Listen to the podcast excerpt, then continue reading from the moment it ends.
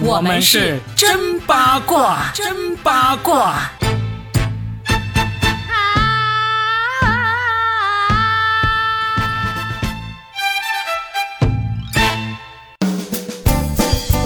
来收听我们新的一期真八卦，我是算一卦 Robin，大家好。大家好，我是八一八佳倩。今天要八是一堆男人，男人啊，那就是佳倩的强项了啊！而且这堆男人好像跟你还是同龄人，是不是？哎，真的耶！当时我是在电视里差点为他们投票的人，但是我的穷阻止了我。这帮人呢，就是刚刚参加了湖南卫视的一个节目，叫做欢迎来到蘑菇屋。里面那些嘉兴的同龄人呢，他们有 苏醒、陈楚生、张远、陆虎，如数家珍，数你的每一个这个当年的男宠，是吧？嗯 啥男宠啊？现在他们都叫再就业过气男团，再就业呀，听这词儿又心酸又励志啊！但是呢，我当年是真的为他们的歌声而颤抖过的人呢。是吧？你现在还对哪一个留有一丝丝的那种情怀要说情怀的话，那肯定是陈楚生啊，啊？因为是深圳的是吧？因为他那首歌有没有人告诉你？那首歌呢？嗯因为我做那个电台嘛，哇，这首歌点播率太高了，而且到现在为止，就是只要放这首歌，还是有很多人就特别有感触，特别是来深圳的人。对，嗯，可能是深圳出过的为数不多的能够让那么多人传唱的歌了。对呀、尽管这首歌它其实没有说是直接说是深圳，但是嗯深圳人听了很有感触，对因为加上他之前是在深圳的酒吧嘛，嗯所以这个感触挺深。还有一个就是路虎，路虎我挺喜欢他的，啊，路虎我也挺喜欢的，揽胜啊、极光啊、发现者呀，都是我喜欢的那种类型。喂，若比，你这个谐音梗要扣钱的哈。路虎那首《雪落下的声音》啊，就是《延禧攻略》里面的那首歌，哦，特别好听。后来我就了解了一下路虎背后的故事，就说他其实这么多年一直都有在做音乐，但是很少有歌能够出圈嘛。嗯，就这首歌还真的是被大家记住，而且非常好听哎，这首歌是在《延禧攻略》的时候才写的吗？还是老歌拿到是了为《延禧攻略》那个电视剧写的。啊？然后就火了，就为他也感到开心。后来还有一个节目专门去探寻了他家里那个，发现路虎还真是很神奇，因为他的家小小的，就面积很小，大概就几十个平方。但是他整个房间里面发现他不仅是一个音乐家，还是一个生活家，就每个角落里他都能够，就有点像那种网上那种改造家之后，一个墙壁突然间挪出一个桌子，然后呢这边一个床又可以挪起来做沙发，大概就是那种感觉，就是一个小小的地方，有句话叫做“螺蛳壳里做道场”，就麻雀虽小，五脏俱全。我就觉得这种人好厉害，就很会生活，嗯，就就是地方小，但是我精心布置，把它变得就非常的有生活气息那种，就，对，那很厉害啊！我就很佩服这种人，是他自己布置的，还是他老婆是他自己，啊？因为当时那期节目就是他自己对每个角落都是。简直太熟悉了，然后你一进去，他这里给你弄一下，那里给你弄一下，熟悉的不能再熟悉了，一看就是他自己弄的，一看就是个处女座。所以我对他的印象就很深刻。嗯，然后还有苏醒，哦，对，苏醒，你知道我在节目里只负责算一卦，不负责扒一扒嘛？但是苏醒也算是勉强在这帮人里面，我稍微多了解一点点的。就是因为当初我们做喜剧节目嘛，今晚八零后脱口秀那个节目快要终结的时候，我们有想过能不能找一个人来替代王自健来做类似的节目，继续把它给做下去。嗯，其实苏醒这是我们相当认真的考虑过的一个人备选，选人，对，为什么呢？就感觉这个人的那个反应啊、幽默呀，各方面其实都是很不错的，哦，而且敢说话，嗯。说话不是那种特别装啊、端着的那种。嗯，那当时也不知道什么原因，就节目组反正认真考虑过之后呢，其实就找了另外一个人来试录了一期，但是最终也没有保住这个节目哦，啊。是不是因为他当时那个砸电视，他好像脾气挺暴躁的？对对对但是这种脾气暴躁的人，他往往其实也是有表演型，有表演、有表演的那个欲望欲望以及这个天分，而且呢，关键是他苏醒，他其实对段子的理解、对效果的理解是很到位了。哦，嗯你看果然红了呗。其实我觉得应该也还要找你才对，你对段子的了解也是很到位的。啊、嗯，下次推荐我呀。好，有机会我一定要推荐你。对呀、你当我经纪人嘛。你看我是不是偶尔也当一下你的经纪人，是不是？然后呢，呃，他有两次出圈，一次是他跟另外一个快男好像也是一个选手叫李伟，嗯，就他俩之间有一段哇三角恋呢。第三个角是谁？哇，当年有一个著名的，打马赛克的照片，真的不知道这个事情，来说说嘛，你扒一扒，你一下就很好奇了。对对对，你要说这个我就不困了。就是当时苏醒有个女朋友，嗯，其实现在大家可以去考古一下，反正后来就爆出那个李伟爆出了一张照片，哇，那张照片还真的是、呃、有点辣眼睛，那个女生的那个重要部位，然后被那个男生用手托着，一下子就让大家一片哗然。最后说这个女生居然是苏醒的女朋友，然后后来有一次他们同台在后台，苏醒直接进去就打人了，揍他了，对呀、哎就揍他。呀，所以这个真性事情情啊，这个就是就是男人就应该这么干，对不对？也不是了。最近有一个人也是为了老婆去揍人的，就后果就很惨了。你是说那个威尔史密斯，又红了一把好吗？他没有红一把？他真的是要糊掉了。我感觉威尔史密斯嗯十年之内都不能参加奥斯卡颁奖，啊，已经签下了合约，准备要拍的好几部电影啊以及节目都停掉了。一拳挥过去，几十个亿没有了。真的，换成人民币就几十个亿了，真的是。哇塞，爱江山更爱老婆。然后他老婆现在要跟他离婚，你说何苦呢？家产还要被分掉一半，哎呀，所以苏醒当年可能要是没有去幸亏他不揍红。你应该说幸亏他不红。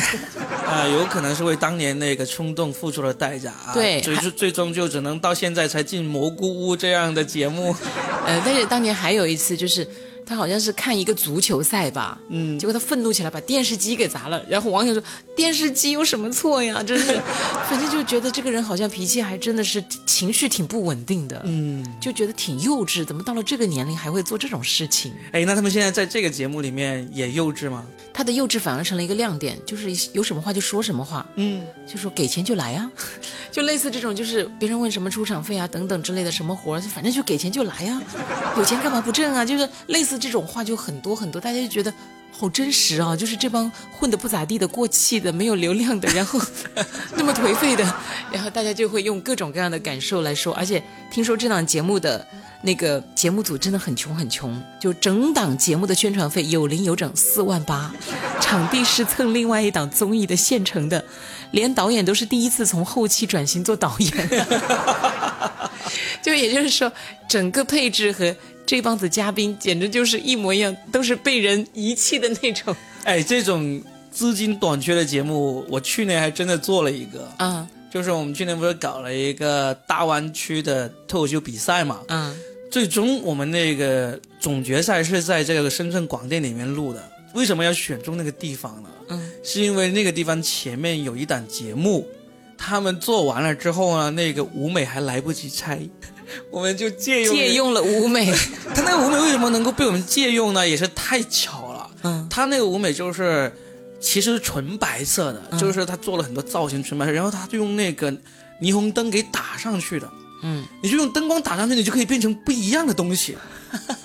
我就说，哎，嘛，不就是电嘛，就是硬是借了人家那么一个空白的舞美，然后用不同的灯光造型给打上去，然后就变成了一个节目。嗯，所以你刚才说到这个，欢迎来到蘑菇屋借别人的那个场地，我觉得啊，深有感触。深有感触啊，真是。但是我其实觉得现在这样一个全民娱乐的时代，其实是可以产生很多奇妙的化学效果的。嗯比如最近有一个网上有个小伙子很好哎，说怎样在一秒之内就是让自己呃变成一个时尚咖。嗯你有没有看那个视频？好像好多人在模仿他，就是一个小伙子叫垫底辣男吧，好多人模仿他，一开始就很土，然后头发都是那种绿色的夹子，然后就从爷爷身上扒一件衣服，从奶奶身上扒个丝巾，最后拍出来那种时尚大片，他不是搞了一系列吗？嗯，哇，然后就一堆人都在模仿他，为什么大家会这么喜欢？不就是觉得哇，原来这么简单的东西，我也可以化身为国际超模？他是不是在山里走秀的那个？那个叫陆仙人，哦，又是另外一个。对，陆仙人那个是吧？为什么火？也是他在那种田埂上面、山里面，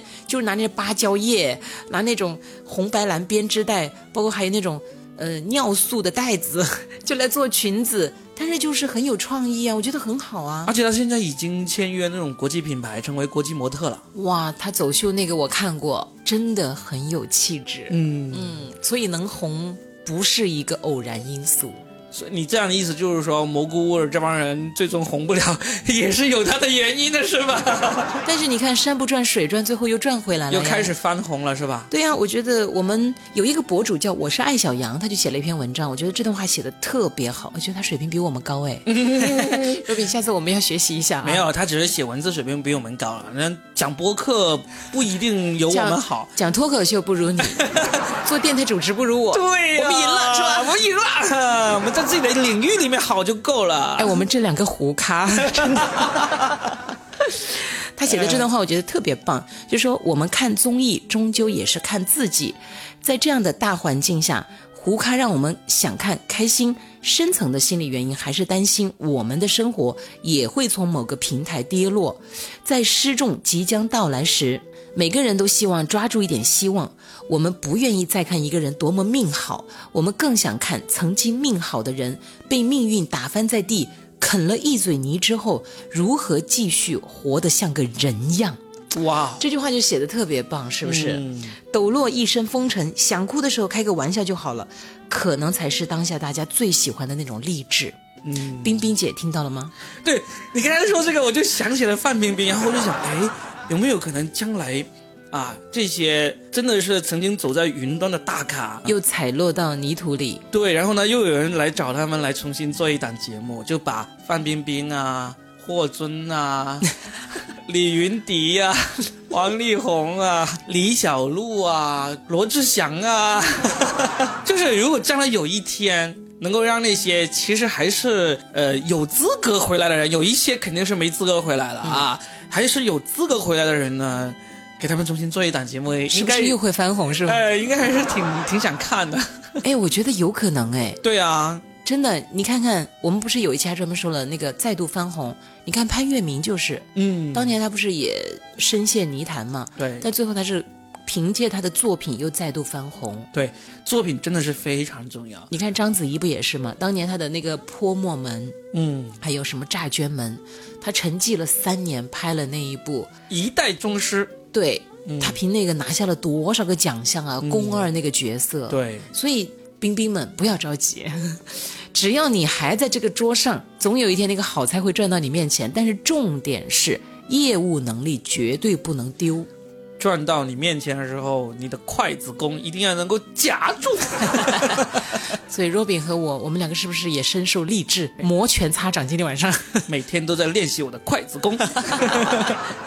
总有一天呢，我相信怀才不遇，这是 Robin 当年跟我说的那句话，我一直觉得非常棒。嗯就是这个时代不存在怀才不遇。对呀、你像就像刚才我们提到的那些什么陆仙人这些，嗯在以前哪有机会让他们变成国际超模？嗯，现在就有这个可能。其实小岳岳不也是吗？